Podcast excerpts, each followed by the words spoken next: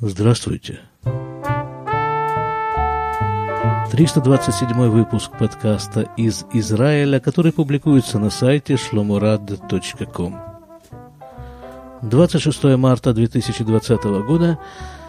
Сводка по короне. На некоторых израильских сайтах прямо так это и подается. Курс шекеля, прогноз погоды, температура утром, вечером, днем и цифры по заболеваемости короной. Так вот, последние цифры на 9 с лишним миллионов населения Израиля приходится 2660 с чем-то там больных э, коронаинфекцией, так это, наверное, называется. Восемь человек умерло. Причем, если, скажем, э, вот первый человек, когда умер, это было что-то примерно неделю назад. Так вот, э, эта цифра, один человек умер э, от короны, она держалась где-то дня 3-4. Потом к нему прибавился еще один человек, а за сегодняшний день, только за сегодняшний день, умерло два человека. Ну, видимо, чтобы умереть, тоже нужно некоторое время. И по мере того, как количество заболевших короной растет, будет, видимо, расти, к сожалению, и цифра умерших от короны. В Израиле это так, э, собственно, и произносится. Корона – это как вот самостоятельная болезнь. А количество заболевших в э, последнее время каждые три дня удваивается. Причем далеко не последнюю роль в этом деле играет Шабак, э, служба безопасности Израиля.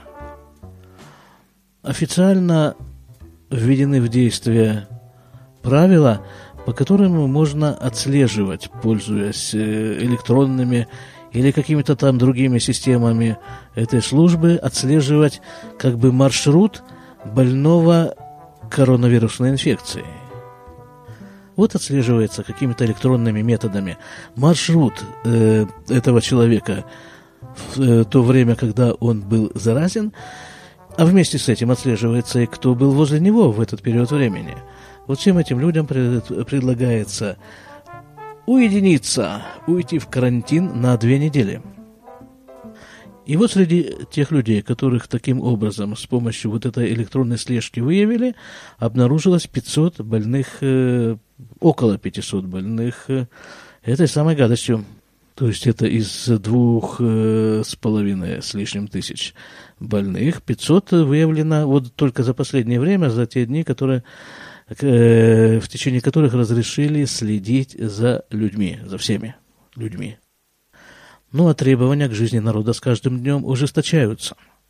Традиционно, почти традиционно, почти каждый вечер появляются новые и новые ужесточения.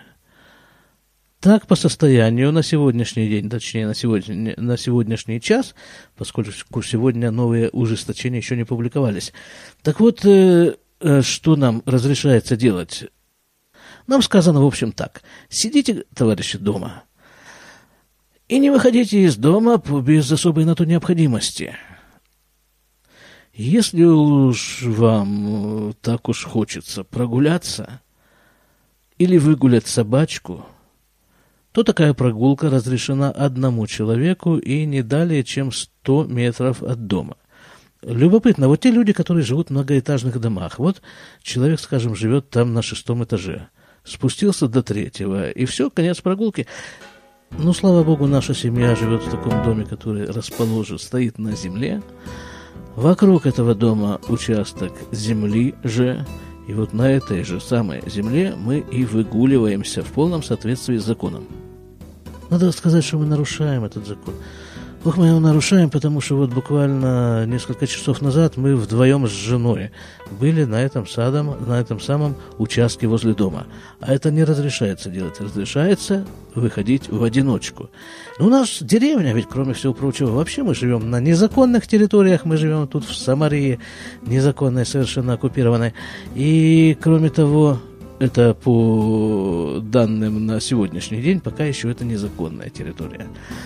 Плюс к этому это деревня, поэтому тут как бы немножко есть некоторые э, послабления в законах. В законах вообще, вот в этих вот изоляционных законах в частности. В частности, Вот молитва в синагоге, да, мы уже говорили несколько раз, что для нормальной настоящей молитвы нужен миньян, то есть 10 взрослых евреев, молящих, молящихся одновременно. Так вот, вышло, вышло постановление раввинов, э, что нет, не надо, в этой ситуации миньян можно отменить. И таки действительно во многих поселениях синагоги закрыты. У нас нет – у нас, э, начиная со вчерашнего вечера, внутри синагоги нельзя молиться. А вот снаружи можно, снаружи можно молиться на улице с соблюдением дистанции минимум 2 метра один от другого. И чтобы было не больше 10 человек. Ну, конечно, больше 10 человек тут никто не считает, никто это не соблюдает, но набирается человек 20, может быть а то и 25, ну, там довольно большая площадь. Возле синагоги по ней рассредотачиваются люди и молятся. В работе общественного транспорта серьезные сокращения и ужесточения.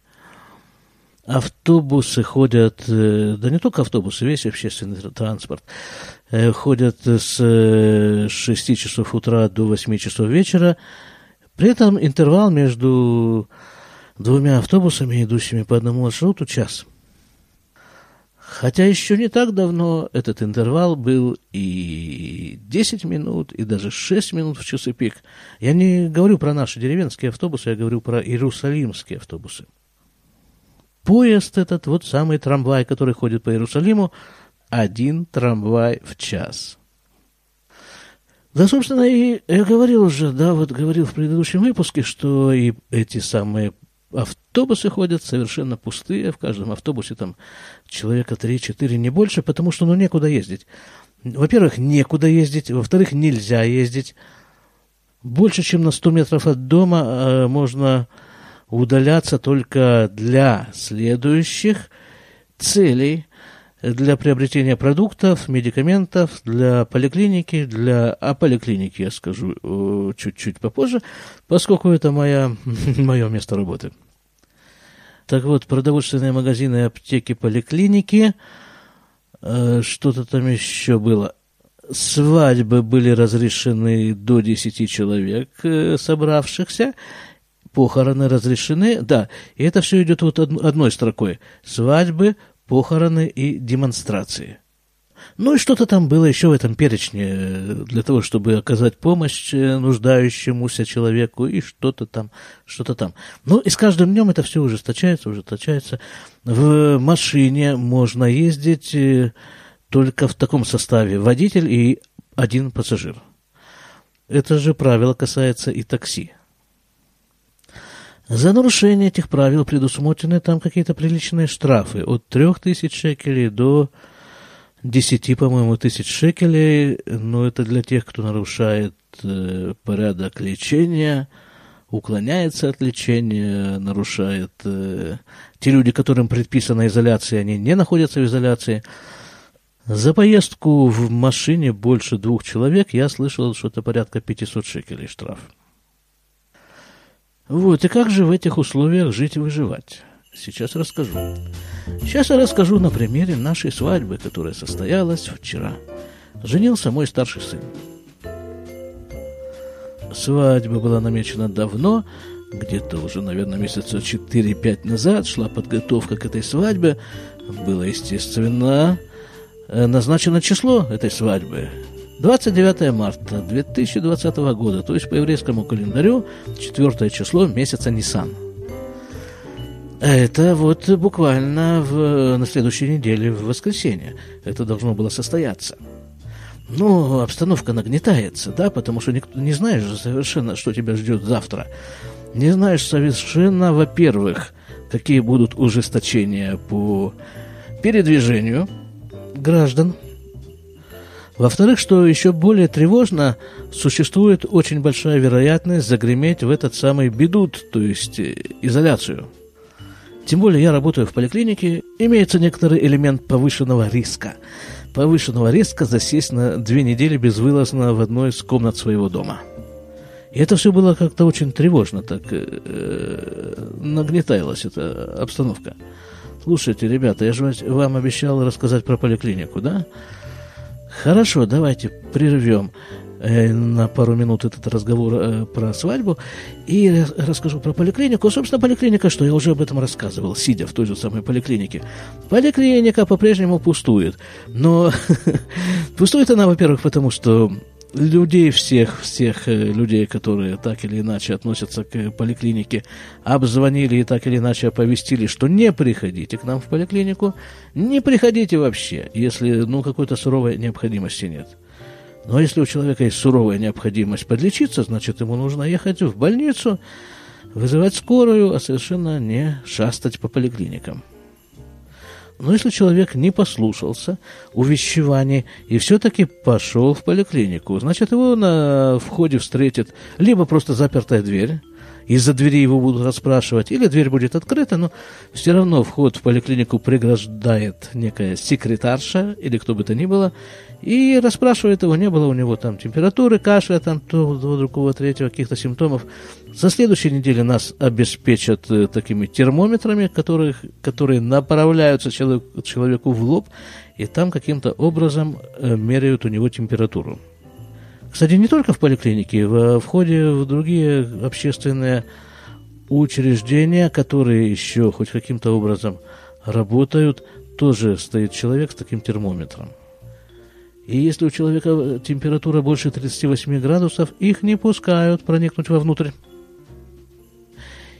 И постепенно из обихода работы поликлиники исключаются всякие процедуры, и всякие анализы. Скажем, такой анализ, как мазок из горла, очень распространенный анализ, особенно в зимнее время. Так вот, этот анализ нам брать запретили, потому что, ну, чтобы не заразиться, да. Как правило, больной в ходе этой процедуры начинает кашлять, и зачем нам это надо? Еще прочие какие-то вещи нам делать запретили. И вообще-то поликлиники, врачи в поликлинике работают сейчас по общему принципу «пройдет». Вот что бы у тебя не было, пройдет и без нас. И они таки правы, действительно проходят. И продолжим еще немножко тему, прежде чем мы вернемся к свадьбе.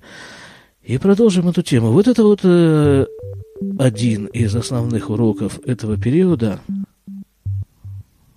Становится очевидным, что колоссальнейшее количество разных э, функций, и колоссальнейшее количество людей, которые эти функции исполняют, исполняли до, до эпидемии, оно просто не нужно. Ну вот смотрите, в поликлинике, да, сидят там врачи, сидят медсестры, сидят секретарши, еще там некоторые сидят люди. Поликлиника пустая, пациентов нет. И что? И ничего, вот в таком состоянии мы существуем уже, наверное, пару недель, и, и, и ничего, и все нормально. Так зачем мы там нужны внутри? Люди, понятное дело, боятся приходить в поликлинику, чтобы не заразиться там какой-нибудь заразой типа короны. И все у них проходит.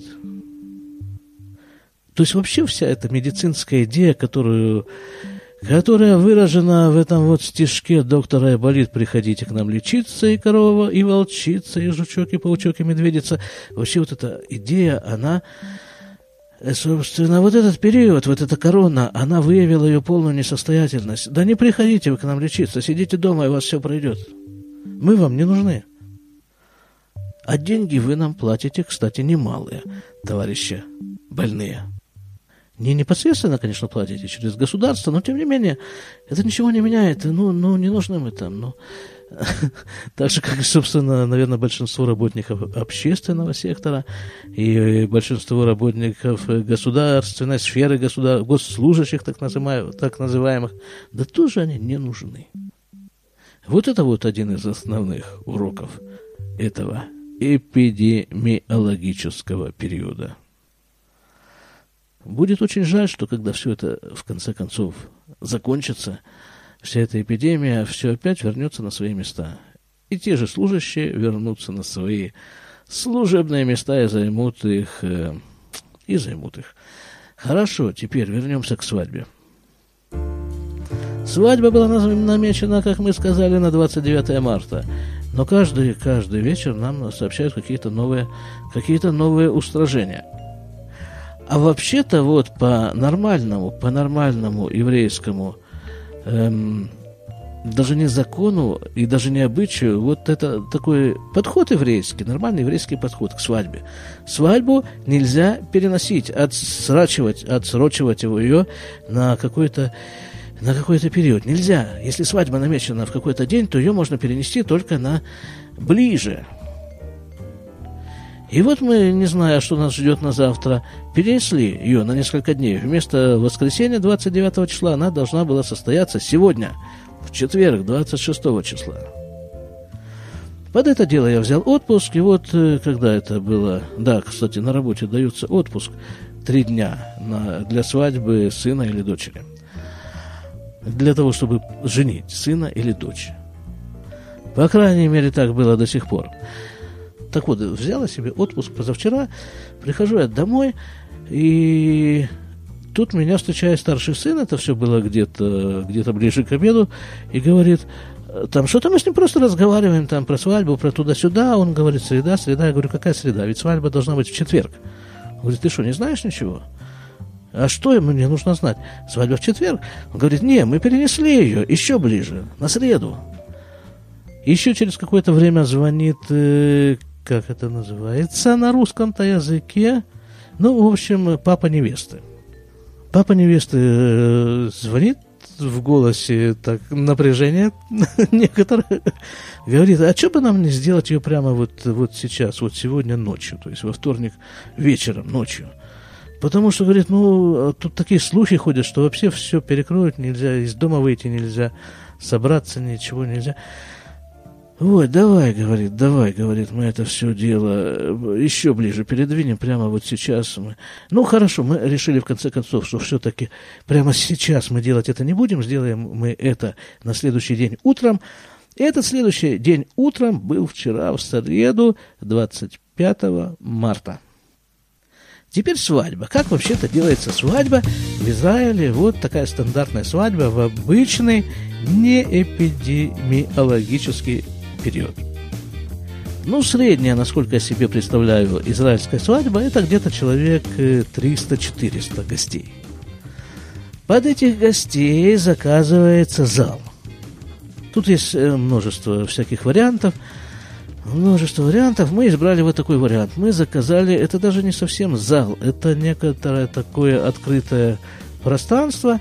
В случае необходимости его закрывают э, такой крышей, матерчатой, как ее назвать ну, не знаю, такой временной крыши, если там дождь или что-нибудь такое.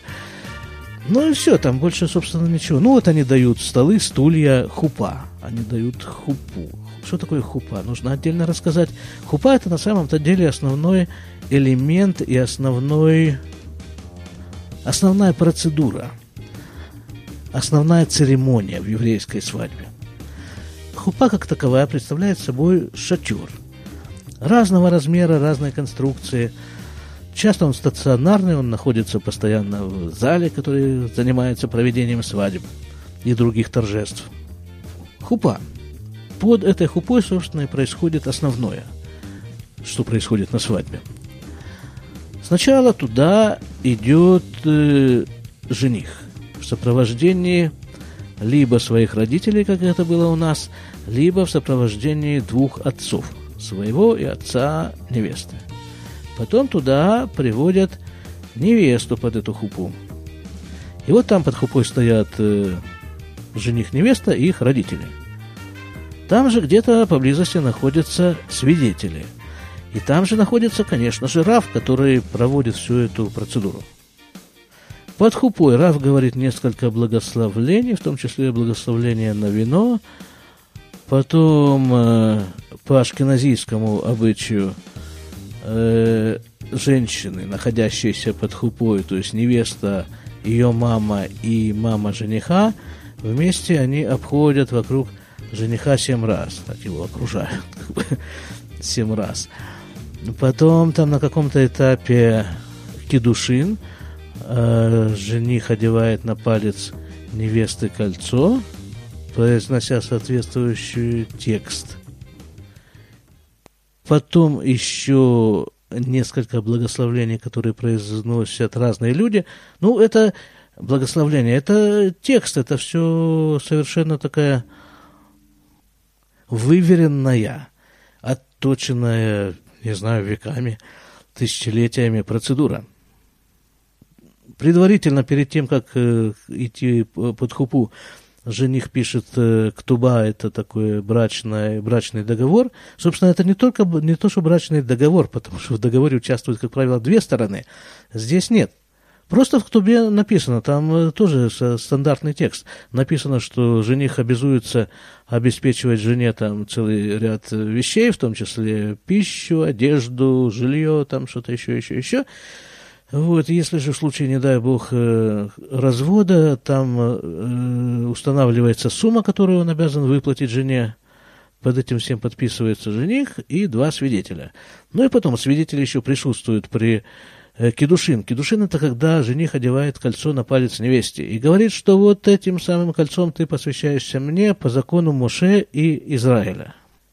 И в конце концов под хупой он разбивает знак того, что в знак того, что это, конечно, самый радостный день в его жизни, но при этом Иерусалим еще не отстроен, и радость не может быть полная, пока не отстроен Иерусалим, Иерусалимский храм. В знак этого он разбивает ногой стакан. Там стакан оборачивается в фольгу, кладется на землю, и он по нему ногой топает, разбивает, и все. И вот это считается вот с этого момента они считаются муж и жена, и там уже поздравления, и все. Но корона. Да? Но нас настигла корона. Значит, поэтому, во-первых, вот эти вот 300 приглашенных, да, отменились. Приглашенные были, но только самые ближайшие люди. Э, фактически там было, ну, не знаю, сколько человек. А вот я не скажу, сколько человек было. Ну, было некоторое количество человек. Но все они стояли на совершенно выверенной дистанции друг от друга. Нет, если это семья, допустим, вот у нас семья, там жена, дети, мы живем все вместе в квартире. Так, э, ну, какой смысл нам при выходе из квартиры соблюдать дистанцию в 2 метра? Нет, если это семья, живут они вместе, то дистанция э, там не соблюдается. Но вот дистанция между семьями и между людьми, которые не живут вместе, там, да, она должна быть, собственно, вот. Да, теперь, конечно же, зал мы отменили, потому что, потому что, ну, в зале, в зале можно было собрать до 10 человек по этому закону последнему. Зал мы отменили, музыку мы отменили, там кейтеринг мы почти отменили, все мы отменили. Фотограф, правда, был. Фотографа не отменили, и проводилось это все у нас Проводилось это все у нас. Я не знаю, как они нашли это место, эти вот мои самые жених и невеста, этот мой сын и его невеста. Как, как они его нашли? Это где-то, ну, ну, мы ехали через каких-то арабов, через арабские деревни, где-то там мы петляли, петляли по каким-то там чуть ли не грунтовым дорогам, добрались. Место, ну, вообще, там, ну, нету ничего, вот открытое место просто – там где-то виднеются какие-то, с одной стороны, пара домиков, с другой стороны виднеются там караваны какие-то, и больше ничего. Вот все, открытая совершенно площадка, гора, гора. Хупа наша представляла собой ткань такую, ну не просто ткань, это был талит, большой талит. К нему были привязаны четыре палки, вот эти четыре палки держало, держали его четыре хлопца – Держать нужно было сильно, потому что на горе ветер, и он все норовит унести все это сооружение вместе с нами. Ну, на наше счастье, ветер был не очень сильный. Э, вот такая была хупа, музыка. Там э, девочки раздали нам бубны. Вот мы стучали в эти бубны. Это вместо той группы там музыкантов, которых мы э, заказали когда-то и которые, конечно же, отменились. Вот бубны еще был один человек, который играл на кларнете немножко. И вот такая вот была хупа, да, вот э, в, на горе, в совершенно безлюдном пространстве с гостями, которые находятся на расстоянии ну, это они были по два метра, два метра друг от друга, а от нас они были на расстоянии, там, я не знаю, метров, наверное, 40-50. И вот это, я вам скажу, была свадьба. То есть это была настоящая свадьба. Настоящая, без всей этой мишуры, без всей этой раздутости, без всей этой самой кого пригласить, кого не пригласить, а кто обидится, а кто нет. И вот без этого вот напыщенности, без всех этих там курей, табака там или чего еще угодно, вот этого всего не было, спасибо короне. Была свадьба нетто – была радость нетто. Было просто счастье, которое было четко прорисовано в глазах у всех, кто там находился. Как бы с вершины этой горы и с вершины этого состояния, с вершины этой святости, которая была там – спуститься оттуда займет еще некоторое время.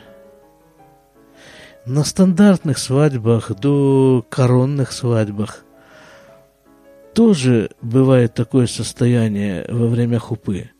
Но дело в том, что сразу практически после хупы подается первое блюдо,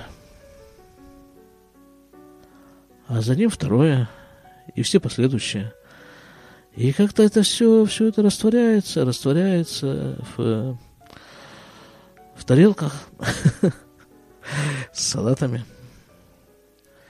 и прочей едой. Хотя это тоже, наверное, необходимый элемент. Вот, а потом, а потом, после хупы, ну, были поздравления, были, причем поздравления. Обычно это там обнимание, там похлопывание по спине, там поднимание жениха, отрывание от пола. Вот это вот все. А здесь ведь не подойдешь. Ну, я его приобнял.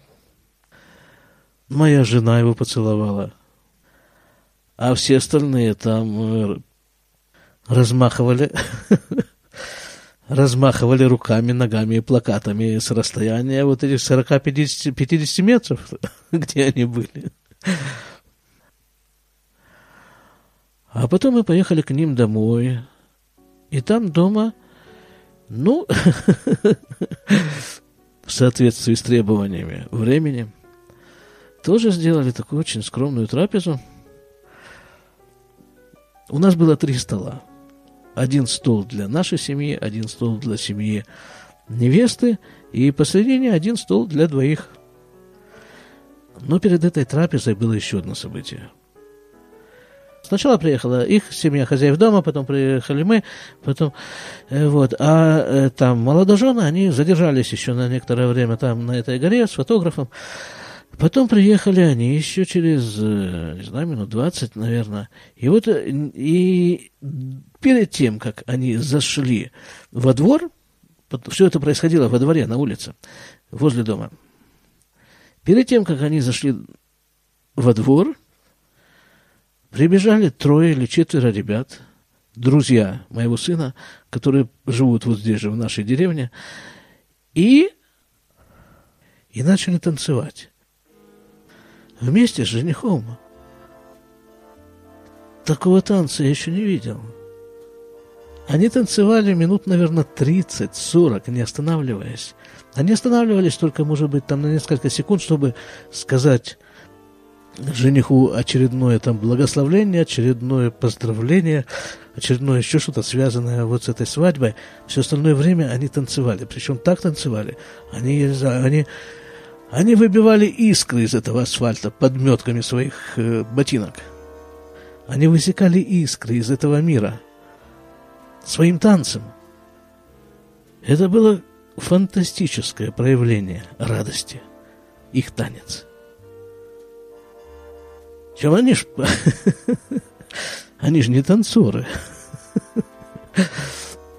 Они просто ребята, которые приехали поздравить своего друга со свадьбой. И именно вот с этой свадьбой, со свадьбой вот в этот вот период, когда больше 10-20 не собираться, и никто не знает, что ждет тебя завтра. С одной стороны, какие указания правительства, с другой стороны, они запрут ли тебя завтра в четырех стенах, то ли дома, то ли в больнице. Честно говоря, я первый раз в жизни пожалел, что мне нельзя танцевать.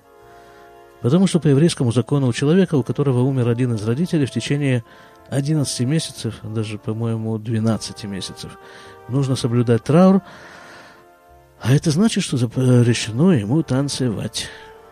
На, насколько я себя помню, я всегда с большой радостью не танцевал. Ну вот, вот вчера, вчера я об этом пожалел.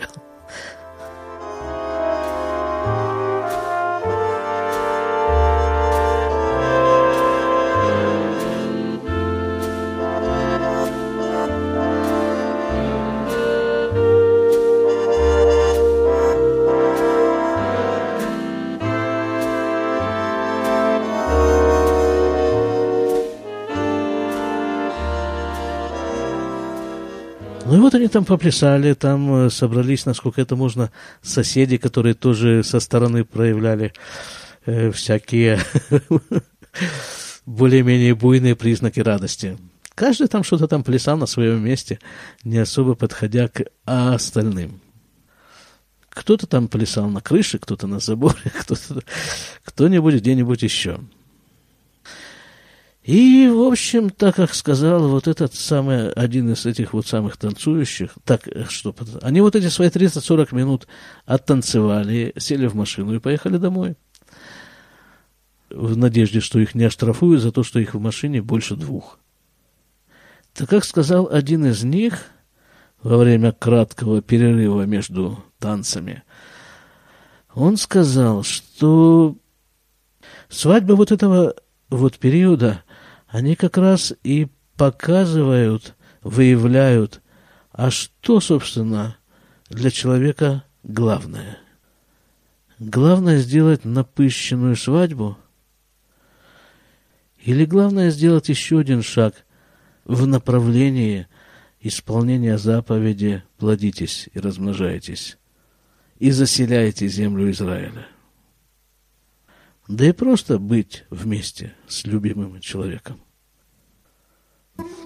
Кстати, еще, еще вот, еще чуть-чуть буквально, сейчас уже более-менее закончив рассказ о свадьбе, еще раз вернемся к поликлинике. Когда я работал последний день? В понедельник. В понедельник анализы. Ну, поликлиника стоит пустая, да, Обычно в обычное время, когда она работает, когда она наполнена, то анализы крови приходят э, сдавать, ну, человек, не знаю, 20, 18, 20 человек в день. В понедельник пришли четверо. Кто эти четверо? Это женщины, анализы которых связаны с беременностью. Часть из них была беременная, сдавали анализы, связанные с э, с беременностью, там есть э, стандартные анализы, которые сдают беременные. Кто-то из них еще не, был, не была беременна, она сдавала анализы, связанные с, тоже с этим, вот с ее будущей беременностью. Понимаете, да? Корона, эпидемия, смертельная опасность практически. Законы, постановления, штрафы. Ничего. Женщина хочет рожать. И никакие препятствия на пути к этому процессу ее не останавливают. А почему, собственно, плодитесь и размножайтесь? Да потому что так написано в Торе.